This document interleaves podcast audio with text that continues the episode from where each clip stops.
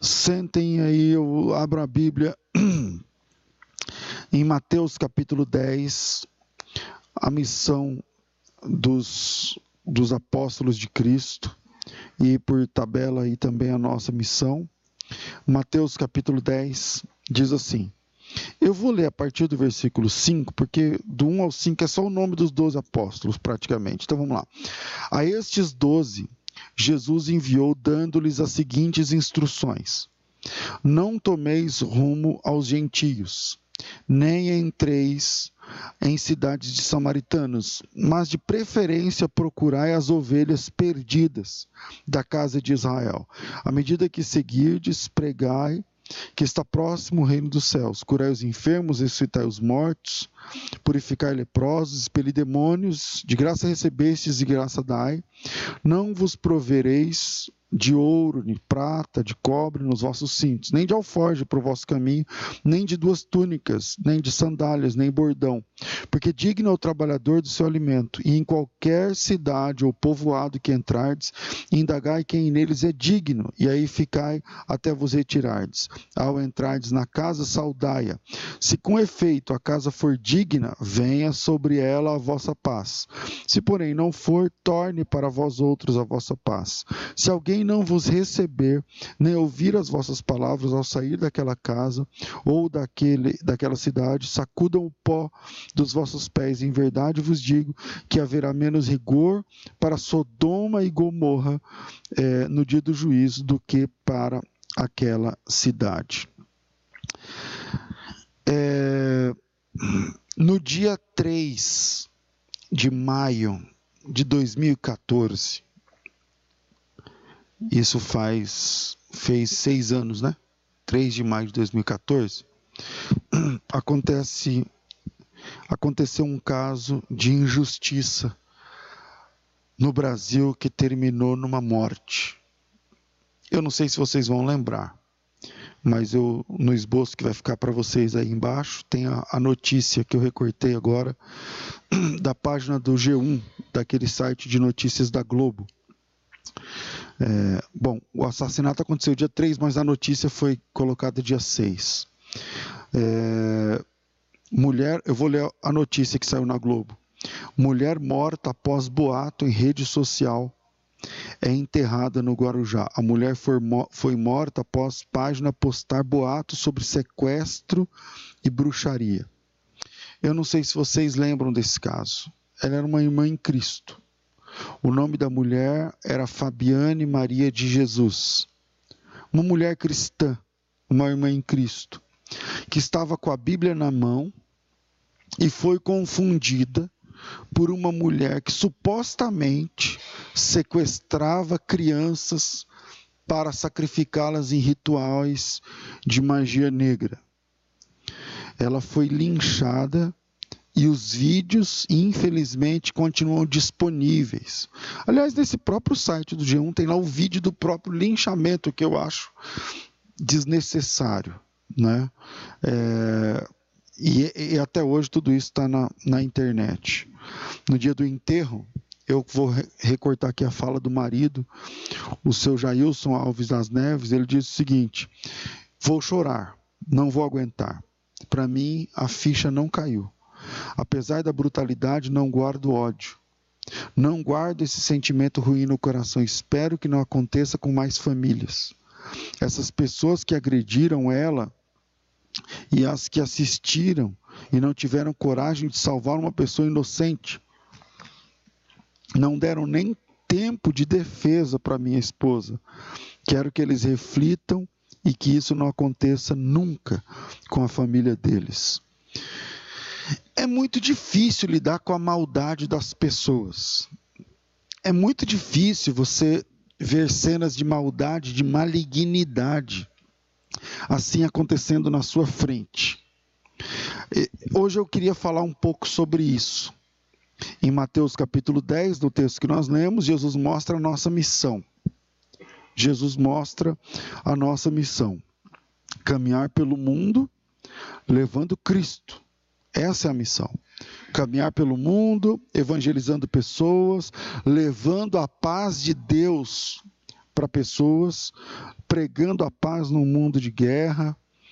Mas Jesus disse que algumas pessoas poderiam tornar a nossa missão muito difícil. Jesus disse que algumas pessoas poderiam tornar a nossa missão muito complicada. E às vezes a gente precisa lidar com frustrações, com decepções, com traições, com falsidade. Traições, falsidades, decepções, frustrações, e etc, e etc, e etc por sua conta. Você vai colocando coisas aí acima, em cima do que eu estou falando, coisas que eu estou esquecendo aqui, mas que você pode lembrar, e eu estou esquecendo porque não doeu em mim, mas se doeu em você, você vai lembrando.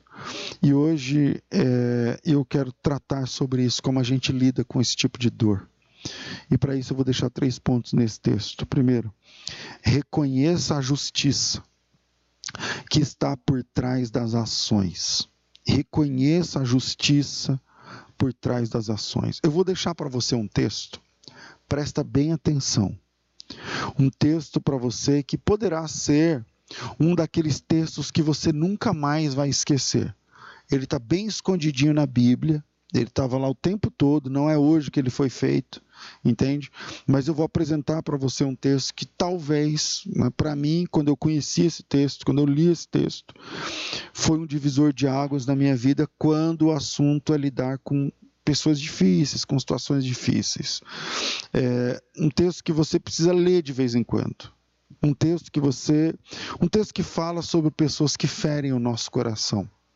Se você já foi ferido, se você já foi machucado, machucada, ferida, se você já foi mal interpretado, se você já foi julgado, se, já foi, se você já foi condenado, sentenciado na cabeça das pessoas, é, talvez esse será, esse pode ser um dos seus textos prediletos.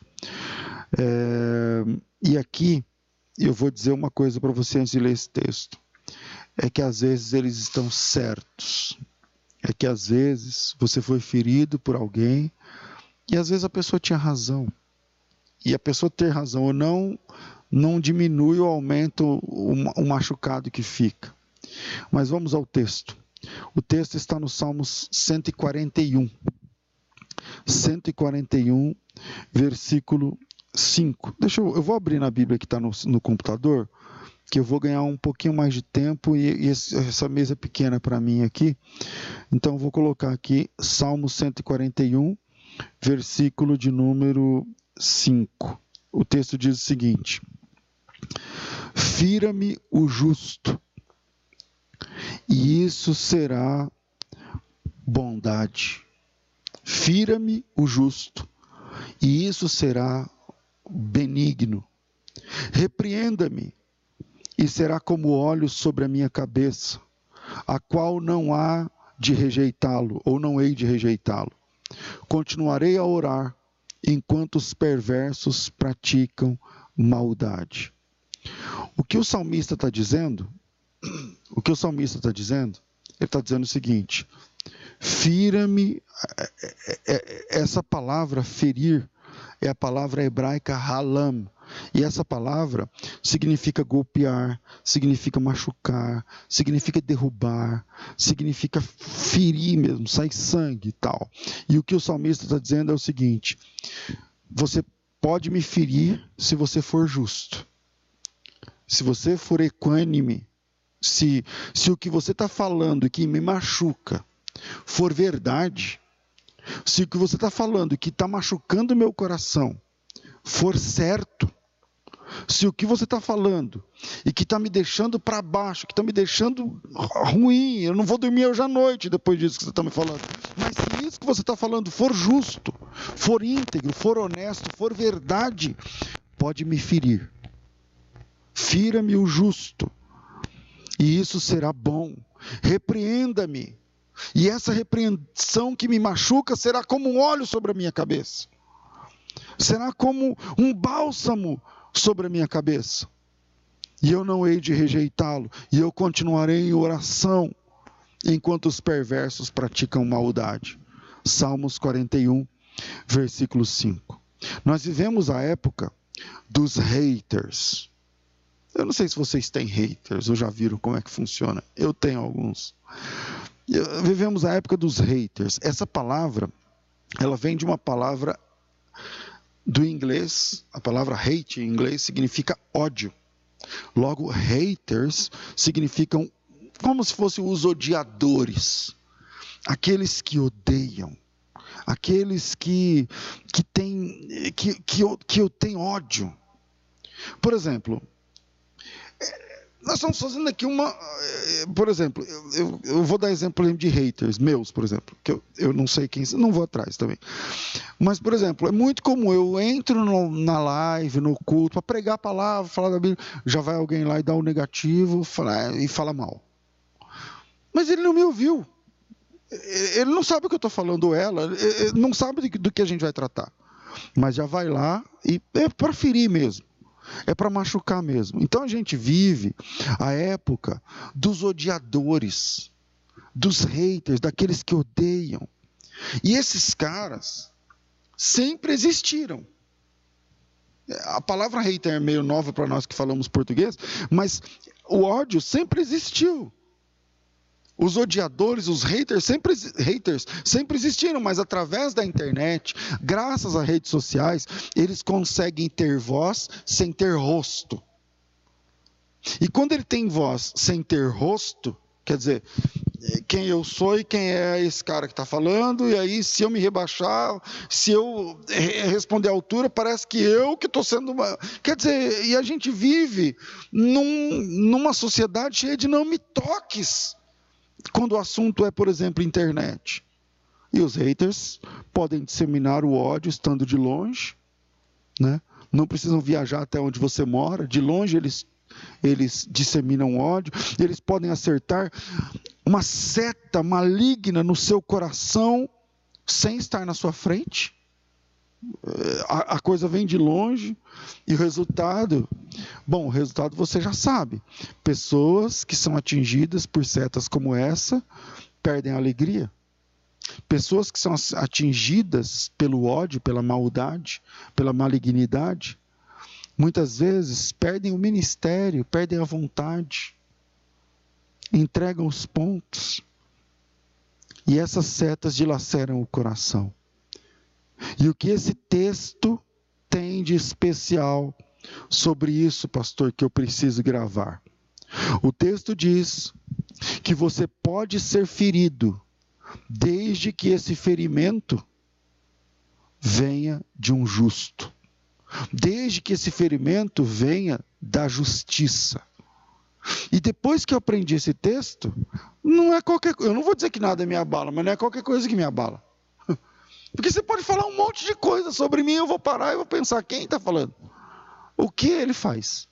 O que essa pessoa realiza? Qual é a notoriedade? Qual é, quais são as credenciais? Quais são as obras? De onde é que vem essa seta? E geralmente você consegue perceber quando é ódio por ódio, você consegue desqualificar e essa seta vem e não te atinge mais e não faz mais diferença para você. Então eu espero ser usado por Deus essa noite para deixar uma lição na sua vida.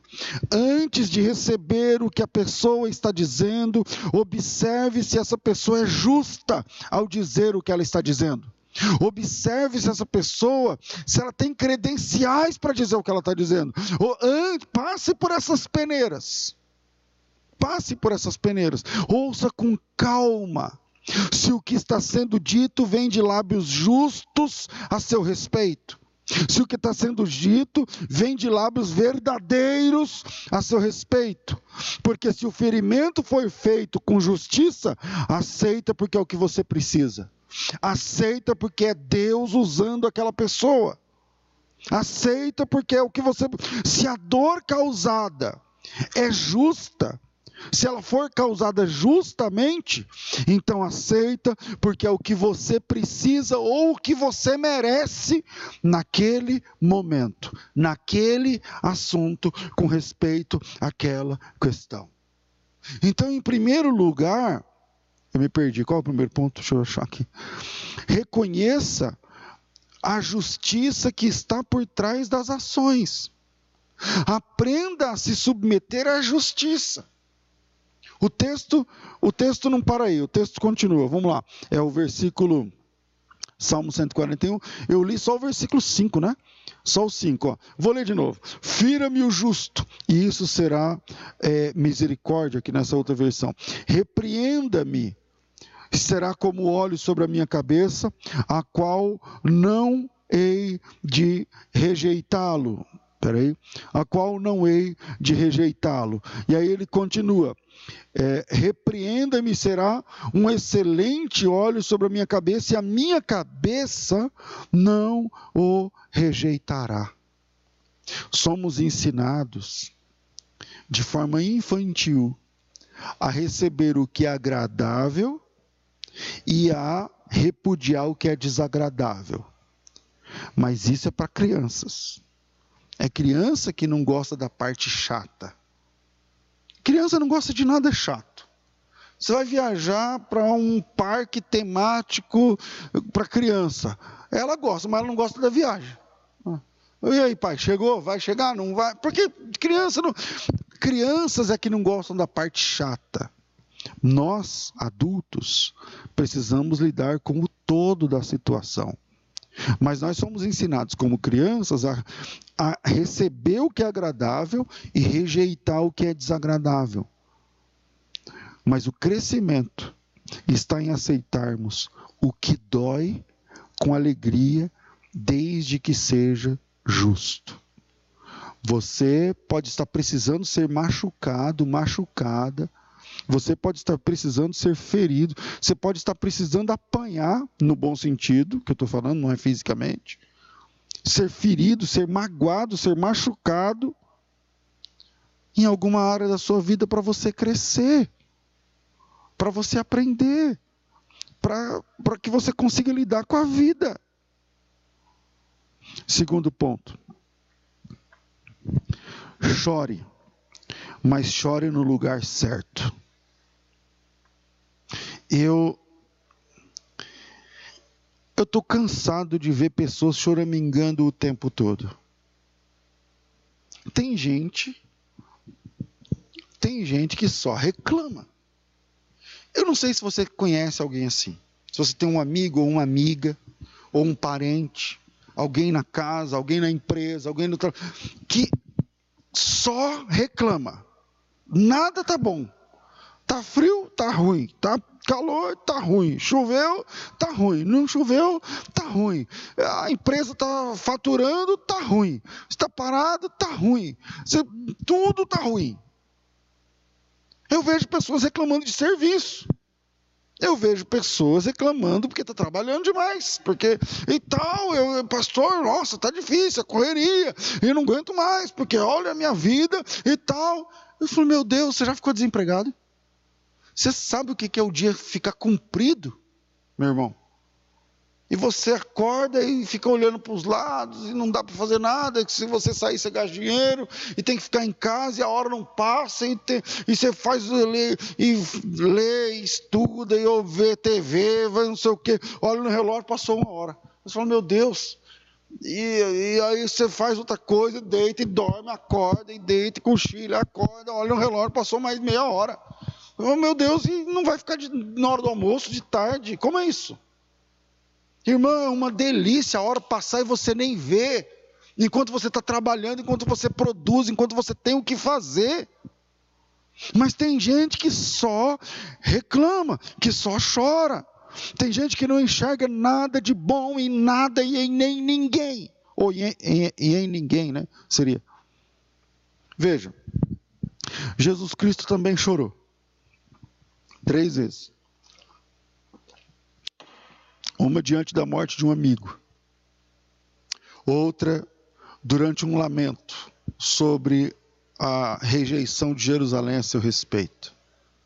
E a última é, é no Getsemane, no horto do Getsemane, que o pessoal fala Getsemane. E veja, são três momentos de, de choro, mas são choros diferentes.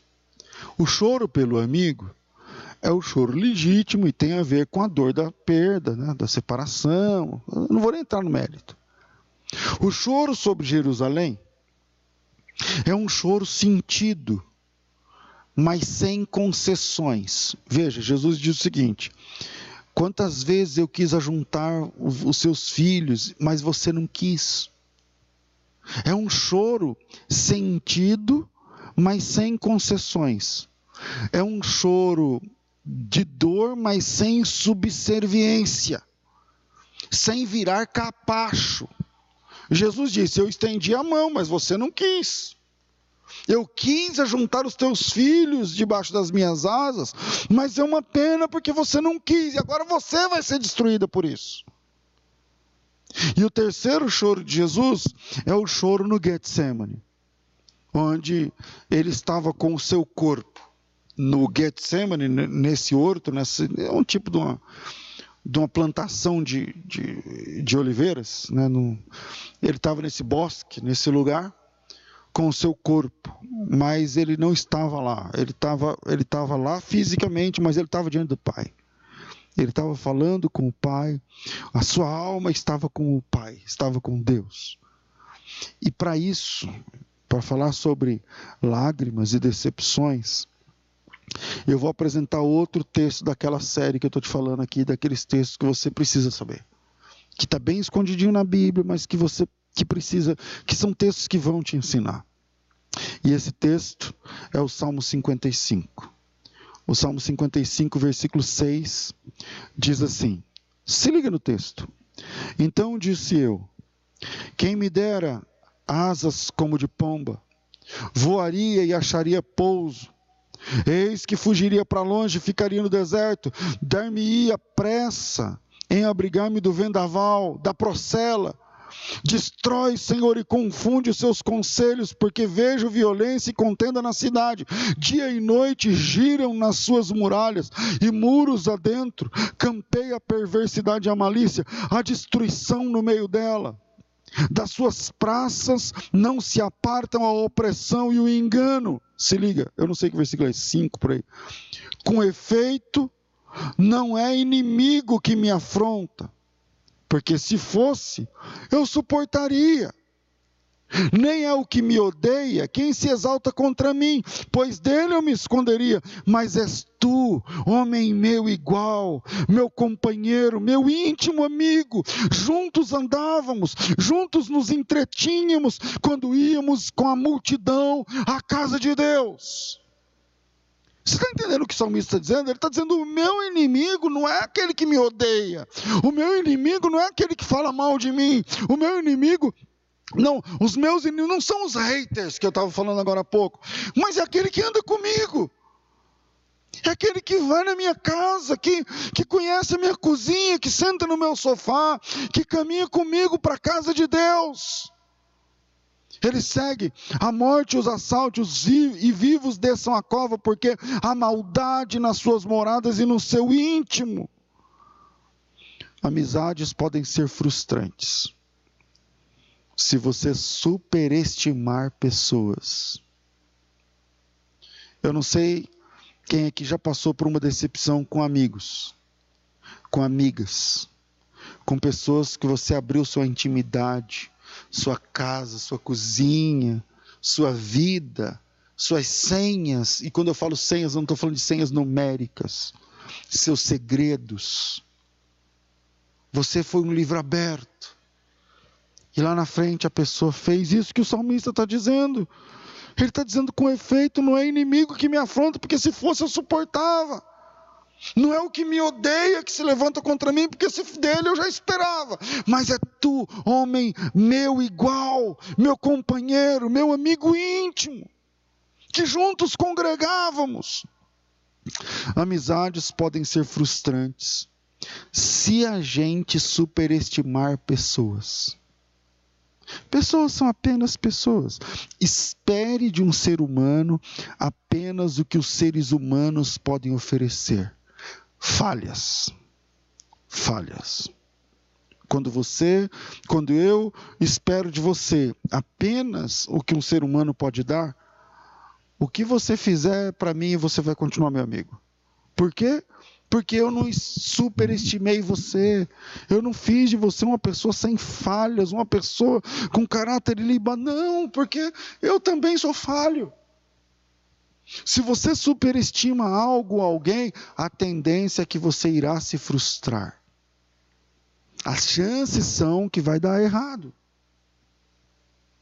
Eu, eu me lembro, de, eu, eu não sei quem é crente há muito tempo, há muito tempo, por exemplo, ou quem veio do meio pentecostal clássico no Brasil, na década de 80 e 90, existia um pregador, e veja, é, hoje eu conheço muita gente importante no rei do reino de Deus, né, do Brasil fora, pessoalmente. Deus me, me o ministério que ele me deu me faz ter trânsito no meio desses desses caras. Mas antigamente, o pregador tipo número um do Brasil era um cara chamado Gesiel Gomes. Eu não sei se vocês já ouviram falar.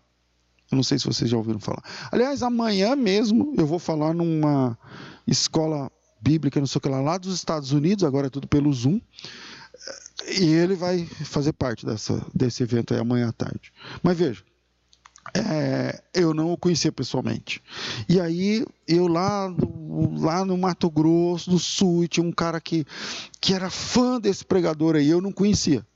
E aí, não, porque o negócio era Gesiel Gomes para cima, para baixo, e eu cresci na fé, ouvindo que esse cara, ele é o cara, ele é o pregador. Ele tem um apelido de príncipe dos pregadores aqui no Brasil. Ele é chamado de príncipe dos pregadores. E aí, na época das fitas, né? Você tinha fita do, do, dele, do Napoleão Falcão, por exemplo, tal, e, e um trocava de fita com o outro, tal, beleza. E aí o tempo passou, eu me tornei pastor, tal.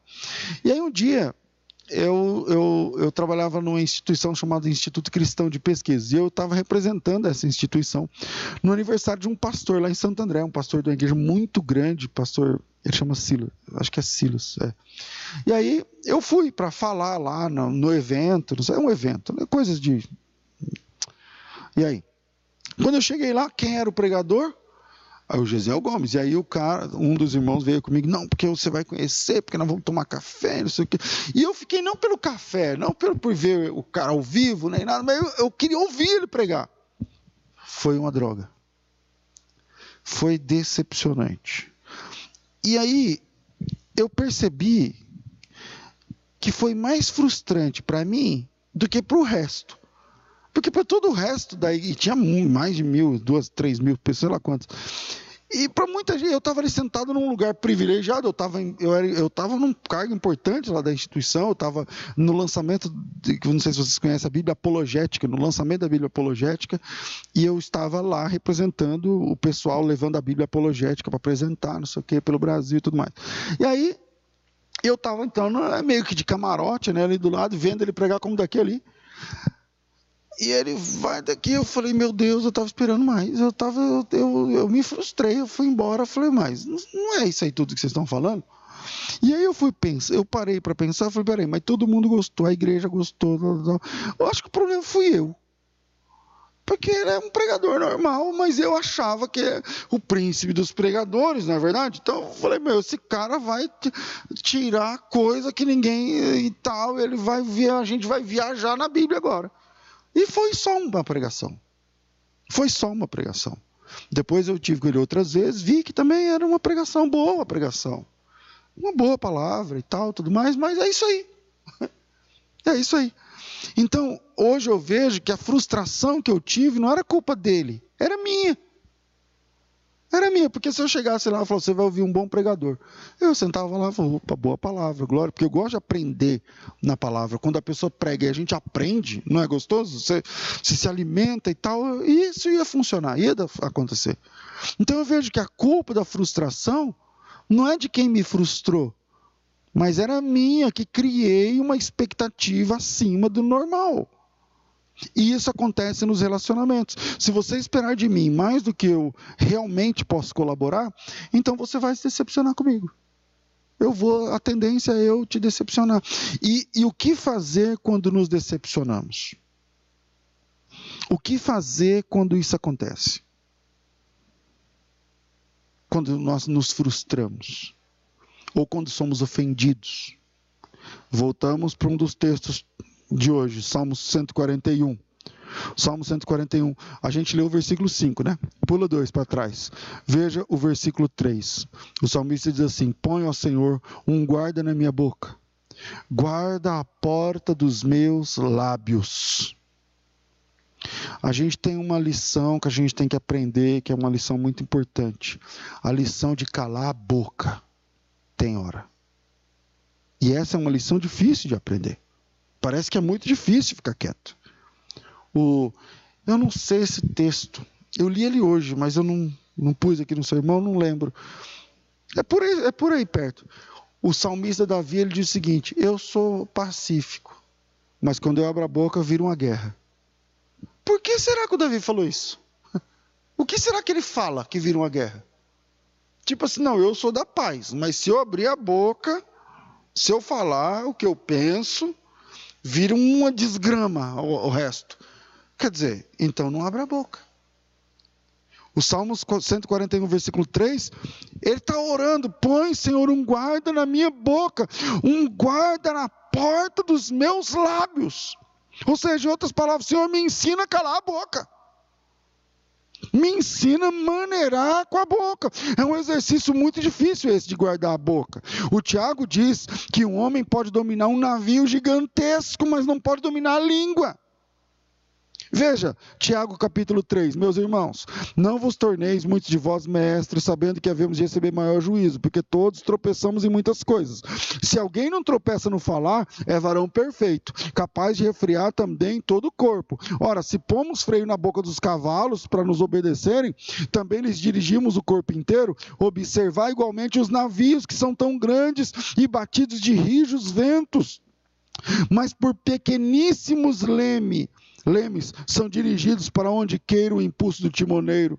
Assim também a língua, pequeno órgão, órgão, se gaba de grandes coisas. Vede como uma fagulha põe em brasas tão grande selva. Ora, a língua é fogo. É mundo de iniquidade. A língua está situada entre os membros do nosso corpo e contamina o corpo inteiro, e não só põe em chamas toda a carreira da existência humana, como também é posta ela mesma em chamas pelo inferno, pelo inferno. Terminando. Pois toda espécie de feras, de aves, de répteis e de seres marinhos se doma e tem sido domado pelo gênero humano. A língua, porém, nenhum dos homens é capaz de domar. É mal incontido, carregado de veneno mortífero. Com ela bendizemos a Deus, o Senhor e Pai, e com ela também amaldiçoamos homens feitos à imagem de Deus. De uma mesma boca procede bênção e maldição. Meus irmãos, não é conveniente que essas coisas sejam assim. Você foi decepcionado, você está machucado, está ferido. Aprenda a calar a boca, aprenda a ficar na sua. É o segundo ponto. Chore no lugar certo. Chore no lugar certo. Volta lá para o Salmo 55, um dos textos que nós lemos hoje. Salmo 55. Ele diz o seguinte: eu acho que esse versículo é lá na frente, então deixa eu abrir aqui. Eu acho que é o versículo 18. Vou voltar aqui para o Salmo 55, me dá um minutinho aqui, porque. É, vamos lá, Salmo 55, 18, eu acho. Ele diz o seguinte: é, Livra-me a alma em paz dos que me perseguem, porque são muitos contra mim. Livra a minha alma em paz dos que me perseguem, porque são muitos contra mim. Invoco, mas eu invoco a Deus.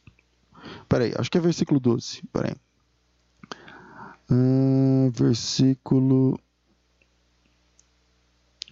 o 12 a gente leu, mas uh, eh, 13 também a gente leu, até o 14 a gente leu. Aí o 15: A morte os assalte, vivos desçam a cova, porque a maldade nas suas moradas e no seu íntimo. É o 16: Eu, porém, invocarei a Deus, e o Senhor me salvará. Eu, porém, invocarei a Deus, e o Senhor me salvará. De tarde, peraí, Eu invoco a Deus e Ele me salva. De tarde, de manhã, ao meio-dia, eu oro e clamo, e Ele ouve a minha voz e livra a minha alma sem danos. É do 16 até o 18. Então, aprenda a chorar no lugar certo. É, eu tenho que encerrar por causa do tempo. A gente quer encerrar sempre às 22 horas e agora são exatamente 22 horas e eu ainda tinha o terceiro ponto para falar. Mas eu vou só mencionar aqui para vocês. É, quando Jesus mandou os discípulos de casa em casa, ele disse: alguns, alguns não vão receber vocês. Uma das dores mais difíceis de lidar é a dor, a dor da rejeição. Alguns vão rejeitar vocês, é o que Jesus está dizendo. E no Mateus 10, 14, ele diz assim: 14, 15: Quando isso acontecer, limpa a poeira que está no seu sapato. E o que o ato de limpar a poeira do sapato tem a ver com você lidar com a rejeição? É o terceiro e a gente termina. Não saia sujo de experiências ruins. Não permita que a sujeira que veio da rejeição, da malignidade, do ódio, caia sobre o seu coração. Porque essa poeira vai engripar, como fala engripar? Ou vai vai impedir o seu coração de funcionar, impedir a sua alma de funcionar. Jesus ensinou não levarmos na caminhada o pó, a sujeira que uma experiência ruim causou na nossa vida. E eu, como eu tenho que terminar, eu vou deixar o, o esboço no comentário dessa mensagem. Quem quiser utilizar, reler, pregar, sei lá, fazer o que quiser, fica disponível aqui. E eu espero ter sido voz de Deus para a tua alma. E eu releio esse finalzinho do texto aqui dos Salmos 55, 12. Mas eu invoco a Deus e Ele me salva. Eu invoco a Deus e Ele me salva. Chora no lugar certo. Eu invoco a Deus, Ele me salva de tarde, de manhã, ao meio-dia eu oro e clamo, e Ele ouve a minha voz e livra a minha alma sem danos. Livra, livra a minha alma sem danos. No final da carreira, o apóstolo Paulo diz: Eu combati o bom combate, acabei a carreira e guardei a minha fé. Livra a minha alma sem danos. Não permita que a dor, que a maldade, que a brutalidade, que a rejeição ou que qualquer outro tipo de dor cause danos à sua alma. Ore a Deus Chore no lugar certo, e o lugar certo é os pés de Jesus, porque ali a sua alma sai ilesa. O seu coração pode ser ferido, o seu brio pode ser ferido, a sua honra pode ser maculada. Mas nós não estamos preocupados com a nossa honra, nós estamos preocupados em honrar a Deus. E nos pés de Cristo é o lugar certo para mim e para você chorarmos. Que Deus abençoe vocês.